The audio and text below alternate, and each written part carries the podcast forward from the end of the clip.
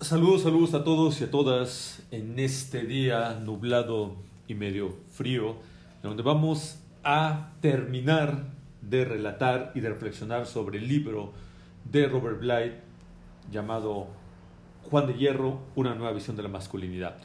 Bien, hemos estado algunas semanas reflexionando sobre este libro, en donde le hemos dado una revisada a este planteamiento, bueno, al cuento y al planteamiento que Robert Blythe ha hecho acerca de eh, este proceso de maduración y de reconexión con la masculinidad a través de la historia de un joven que conoce a un hombre primitivo llamado Juan de Hierro y que lo lleva a experimentar toda una serie de cosas para llegar a convertirse en el hombre que puede llegar a ser.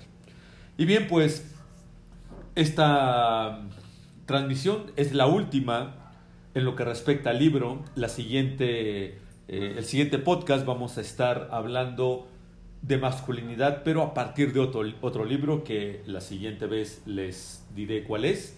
Y que de la misma manera en como hemos estado trabajando con este libro, vamos a ir semana a semana tocando, leyendo, reflexionando, analizando algunos fragmentos del texto hasta terminarlo. Y bien, pues hoy llegamos al final. Y el final hace eh, alusión a una escena en donde después de que el príncipe es descubierto eh, y que se casa con la princesa, llega el momento en donde todos están en la pachanga, en la fiesta. Eh, de hecho, el príncipe, bueno, ahora príncipe, el joven que ha sido un, un protagonista a lo largo de la historia, porque el otro protagonista es Juan de Hierro, el hombre primitivo, eh, manda a traer a sus padres. Recuerden que este niño, este joven imberbe, vivía en un castillo que, del cual escapó eh, sobre Juan de Hierro y durante mucho tiempo estuvo fuera del castillo familiar. Pero ahora que ya es un príncipe que ya tiene una morra eh, de categoría, que ya es, hijo político de un rey, pues llama a los padres y los padres felices porque pues creían que ya nunca iban a encontrar a su hijo y resulta que lo encuentran convertido en un hombre y aparte casado con una princesa y eh, futuro rey de otro reino. Entonces están todos en la pachanga y mientras están todos ahí en la farra, imagínense la escena, se abren las puertas del castillo y entra un caballero seguido de un ejército. Y todos dicen, ah, caray, ¿este, este quién es? Porque nunca lo habían visto, ¿no? Y aparte llega eh, en una actitud muy solemne, majestuosa. Y el, este caballero se acerca al joven príncipe y le dice, yo soy Juan de Hierro yo soy el hombre primitivo que tú conociste, que habías permanecido bajo esa forma por un hechizo del cual yo había sido eh, presa, pero gracias a ti y por todo lo que has hecho, hoy he recuperado mi forma original. Y entonces, pues todos felices, como es clásico de los cuentos, pero aquí hay algo interesante porque resulta que este hombre primitivo que vivía alejado, que vivía escondido, que vivía oculto en el bosque, después de que este joven hace todo este proceso de, de crecimiento, este proceso de maduración de su propio ser y se convierte en un hombre hecho y derecho, es cuando el hombre primitivo sufre una metamorfosis y se convierte en un caballero en un rey. Y esto es bien interesante porque una de las, de las líneas de reflexión que Robert Bly pone acerca de esta imagen es que es sola, solo cuando un hombre hace todo este proceso de descubrimiento, de madurez, de, de crecimiento, que es capaz de ayudar a otros hombres a que conecten también con esa dimensión, con esa parte, con esa eh, energía masculina, con esa energía real que lo lleva a, mostrarse como lo que son, como reyes. Pero es también bien importante que esta última escena termina en un matrimonio, es decir, el príncipe, al estar eh, comprometido con la princesa y hacer este banquete, también nos da una idea de la importancia que tiene la mujer en este proceso. La mujer es un elemento importante, sumamente importante en este proceso de maduración, ya que si no fuera por ella, este momento, que es el momento culmen, no estaría pasando y no sería posible. De tal manera que si hacemos una eh, reflexión medio metafórica, estaríamos hablando de que cuando lo masculino y lo femenino se integran, es que aparece esta dimensión real, esta dimensión regia del ser humano, tanto en la mujer como en el hombre. Hay, otra versión sueca de este cuento que es bien interesante porque en esa versión eh, Juan de Hierro es como un animal salvaje, Dicen que cuando está el banquete, ese animal entra sigilosamente al castillo y sin darse cuenta los, los comensales, los invitados, se mete debajo de la mesa en donde está el príncipe y la princesa y el príncipe se da cuenta y con, un, con su espada toca a esta criatura y en ese momento se transforma en un rey, que es una dinámica similar pero de manera diferente.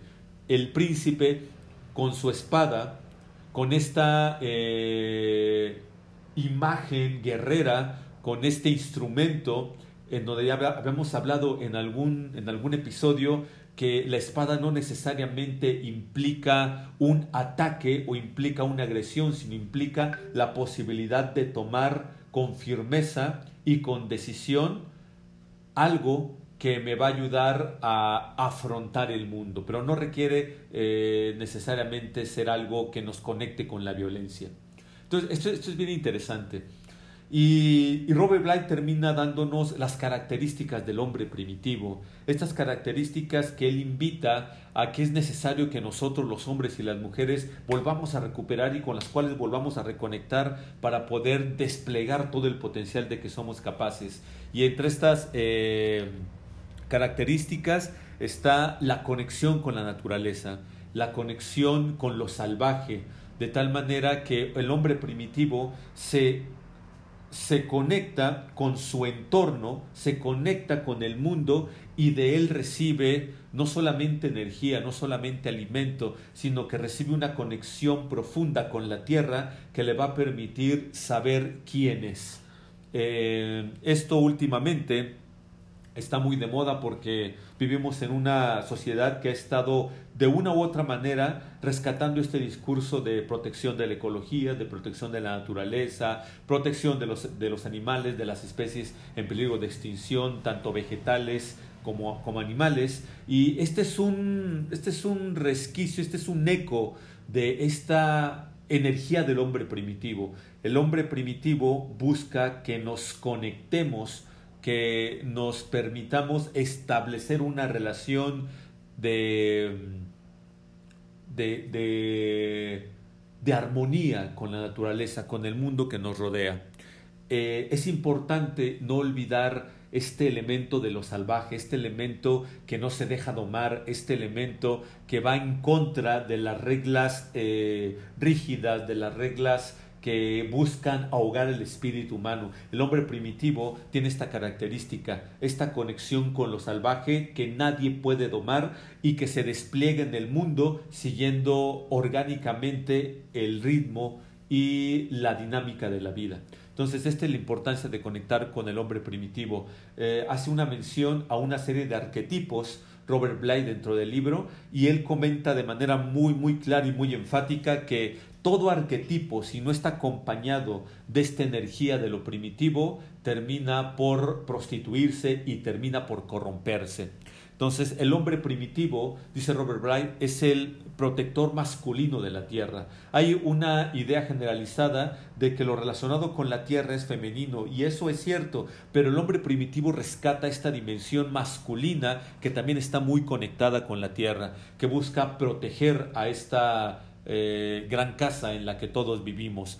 También el hombre primitivo representa la sexualidad masculina, pero no es una sexualidad que se conecta con la capacidad de dar vida solamente a través de la mujer, porque esto es bien importante.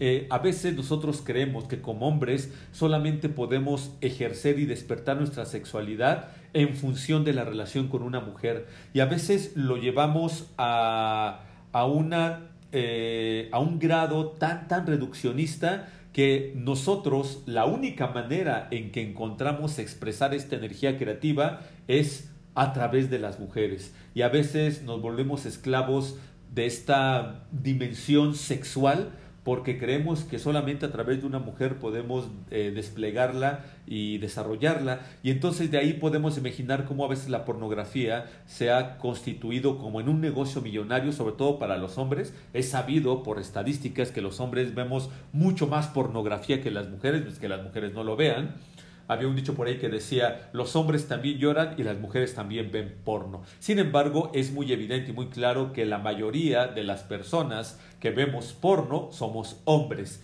Y en ese sentido hay un mercado y hay una eh, mecánica de ingresos económicos a partir de la pornografía que, o sea, es un negociazo. Pero eso obedece también a que nosotros los hombres no hemos sido capaces de conectar nuestra sexualidad con algo además de la figura femenina. Y Robert Bly nos invita a que la sexualidad del hombre primitivo no se nutre únicamente de lo femenino o retratos de lo femenino. Y voy a permitirme leer este párrafo porque está bien padre. Dice Robert Bly, la sexualidad del hombre primitivo también se nutre de, las, de lo que resuena en las colinas, las nubes y el océano. El nativo americano tiene mucho hombre primitivo en su interior, lo que se manifiesta en el amor por las cosas comunes. La Medir o Leimdir eh, este indígena que el episodio anterior comentaba, eh, menciona una otra vez que el indio experimenta lo divino en un trozo de piel de animal, en la niebla, en el vapor o en los hechos cotidianos. ¡Wow! Está padrísimo. Qué, qué increíble sería que nosotros como hombres no solamente eh, nos quedáramos reduciendo nuestra capacidad sexual, que es una capacidad de creación, ser despertada por la figura femenina. Digo, qué padre, porque, y eso está, es algo que yo, yo creo, bueno, yo como hombre mantendría siempre presente, pero qué maravilloso sería que hubiera otras instancias y otras maneras a través de las cuales nosotros pudiéramos conectar con nuestra energía sexual.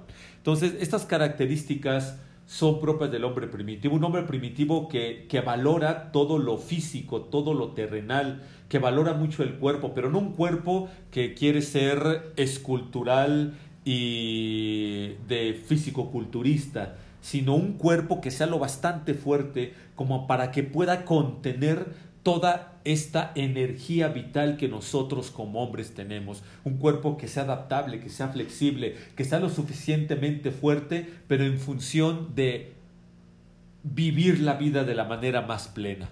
Entonces, esto esto es algo que Robert Bly nos invita a no, a no olvidar.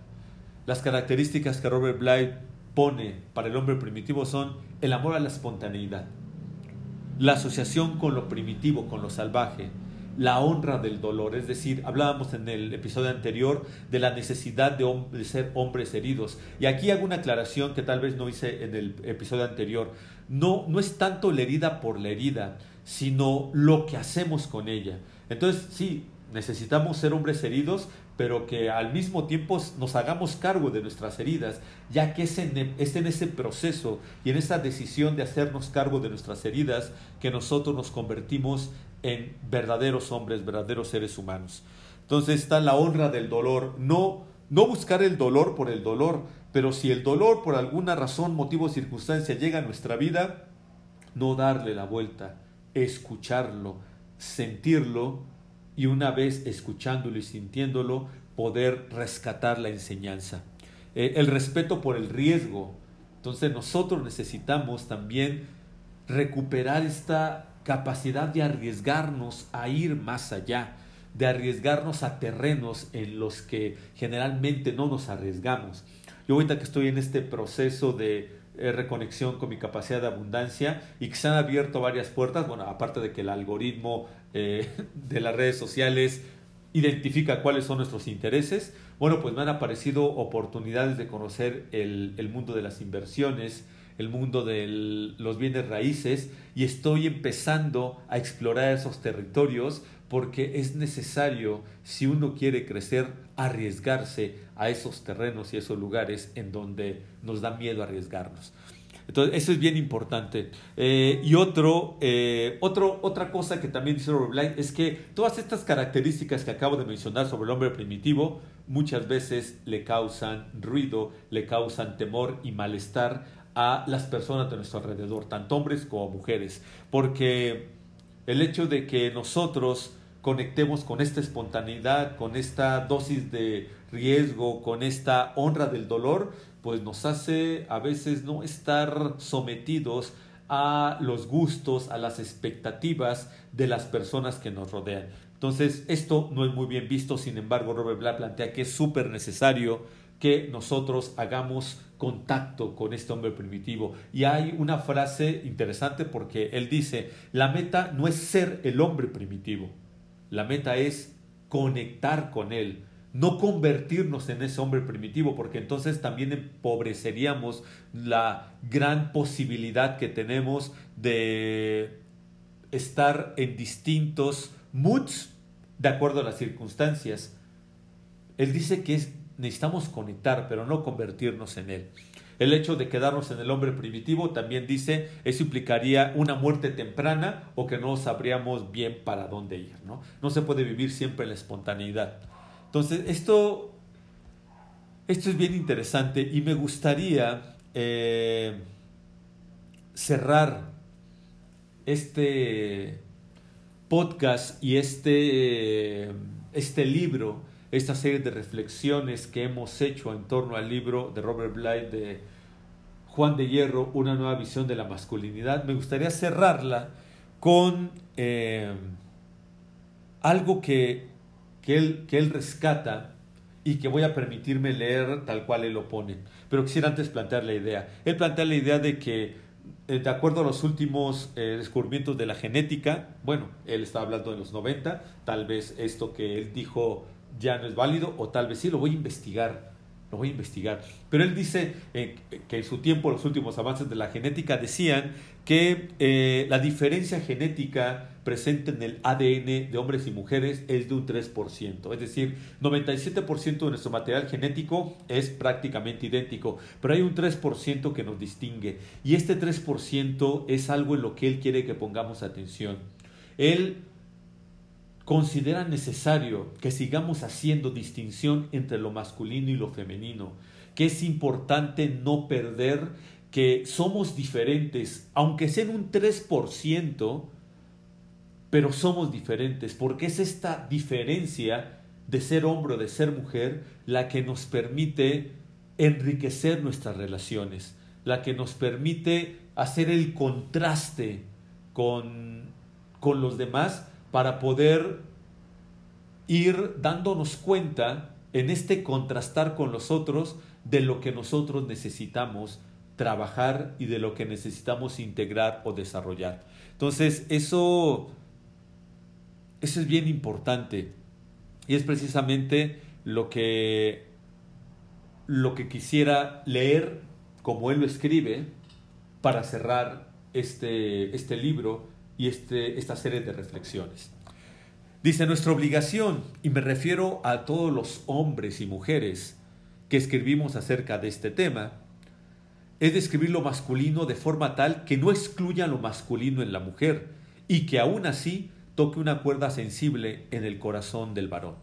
Nadie dice que no haya también cuerdas sensibles en el corazón de una mujer, pero en el corazón del varón hay una cuerda interior que hace que todo su pecho tiemble cuando se habla de forma adecuada de las cualidades de lo masculino. Nuestra obligación es describir lo femenino de tal forma que no excluya lo femenino en el varón y que aún así haga sonar una cuerda en el corazón de la mujer. Sonará también una cuerda en el corazón del hombre, pero creo que en el corazón de la mujer hay una cuerda interior que hace que todo su pecho tiemble cuando se habla de forma adecuada de las cualidades de lo femenino. Al mismo tiempo, todos sabemos que además de estos dos estados, masculino y femenino, hay en realidad diversos grados, estados intermedios, uniones, combinaciones, casos especiales, excepciones geniales, etc. Por lo pronto, es en los hombres y en las mujeres que han cruzado el umbral del dolor hacia su, hacia su infancia, en quienes más calará la historia que hemos contado serán capaces de utilizar esta historia y otras similares, felizmente conservada por la cultura de la memoria en la que vivieron nuestros ancestros hasta el tiempo de la, de la escritura. Todos reconocemos ciertos momentos sagrados cuando el mundo exterior y el interior se cruzan, cuando el tiempo vertical y horizontal se interceptan. Ese momento se dio cuando los hombres del rey hirieron al jinete, aun cuando se mantuvo firme sobre el caballo, perdió el yelmo y la cabellera dorada cayó. Ese es el momento en que puede ser revelada su verdadera identidad. La parte de hombre primitivo de cada varón, antaño en contacto con lo primitivo y con los animales salvajes, se ha hundido bajo el agua de la mente, fuera del alcance de la vista, debajo de la memoria humana en nuestros días. Cubierto ahora de pelo, él mismo parece un animal. En realidad, en la escena de la boda, el hombre primitivo dice, y con esto cerramos. Un enorme poder me condenó, mediante un encantamiento, a vivir bajo el agua, hasta que apareciera un joven dispuesto a acometer la disciplina y experimentar el sufrimiento que tú, señalando al ahora príncipe, has experimentado. Ahora que lo has hecho, puedo aparecer como soy, un señor, un rey. Bravo por Robert Bly, hasta donde quiera que esté. Bien, pues con esto cerramos nuestra reflexión en torno al libro El hombre del hombre primitivo, Juan de Hierro, una nueva visión de la masculinidad, o Iron John, A Book About Men en inglés, que nos dio mucha tela de dónde cortar para ir descubriendo de qué se trata esto que conocemos como masculinidad. Yo soy Gael Martínez Elvira, te agradezco mucho que me sigas escuchando, si es que lo sigues haciendo. Si consideras que este podcast, que estas reflexiones pueden servirle a otras mujeres, a otros hombres, te invito a que lo compartas para que podamos ir haciendo una comunidad y una conversación que nos enriquezca a todos. El, la siguiente semana iniciaremos con otro libro también interesante en donde el tema es esto que hemos dado por llamar masculinidad. Me despido, envío te bendiciones, quien quiera que seas y en donde quiera que estés. Nos vemos la siguiente semana.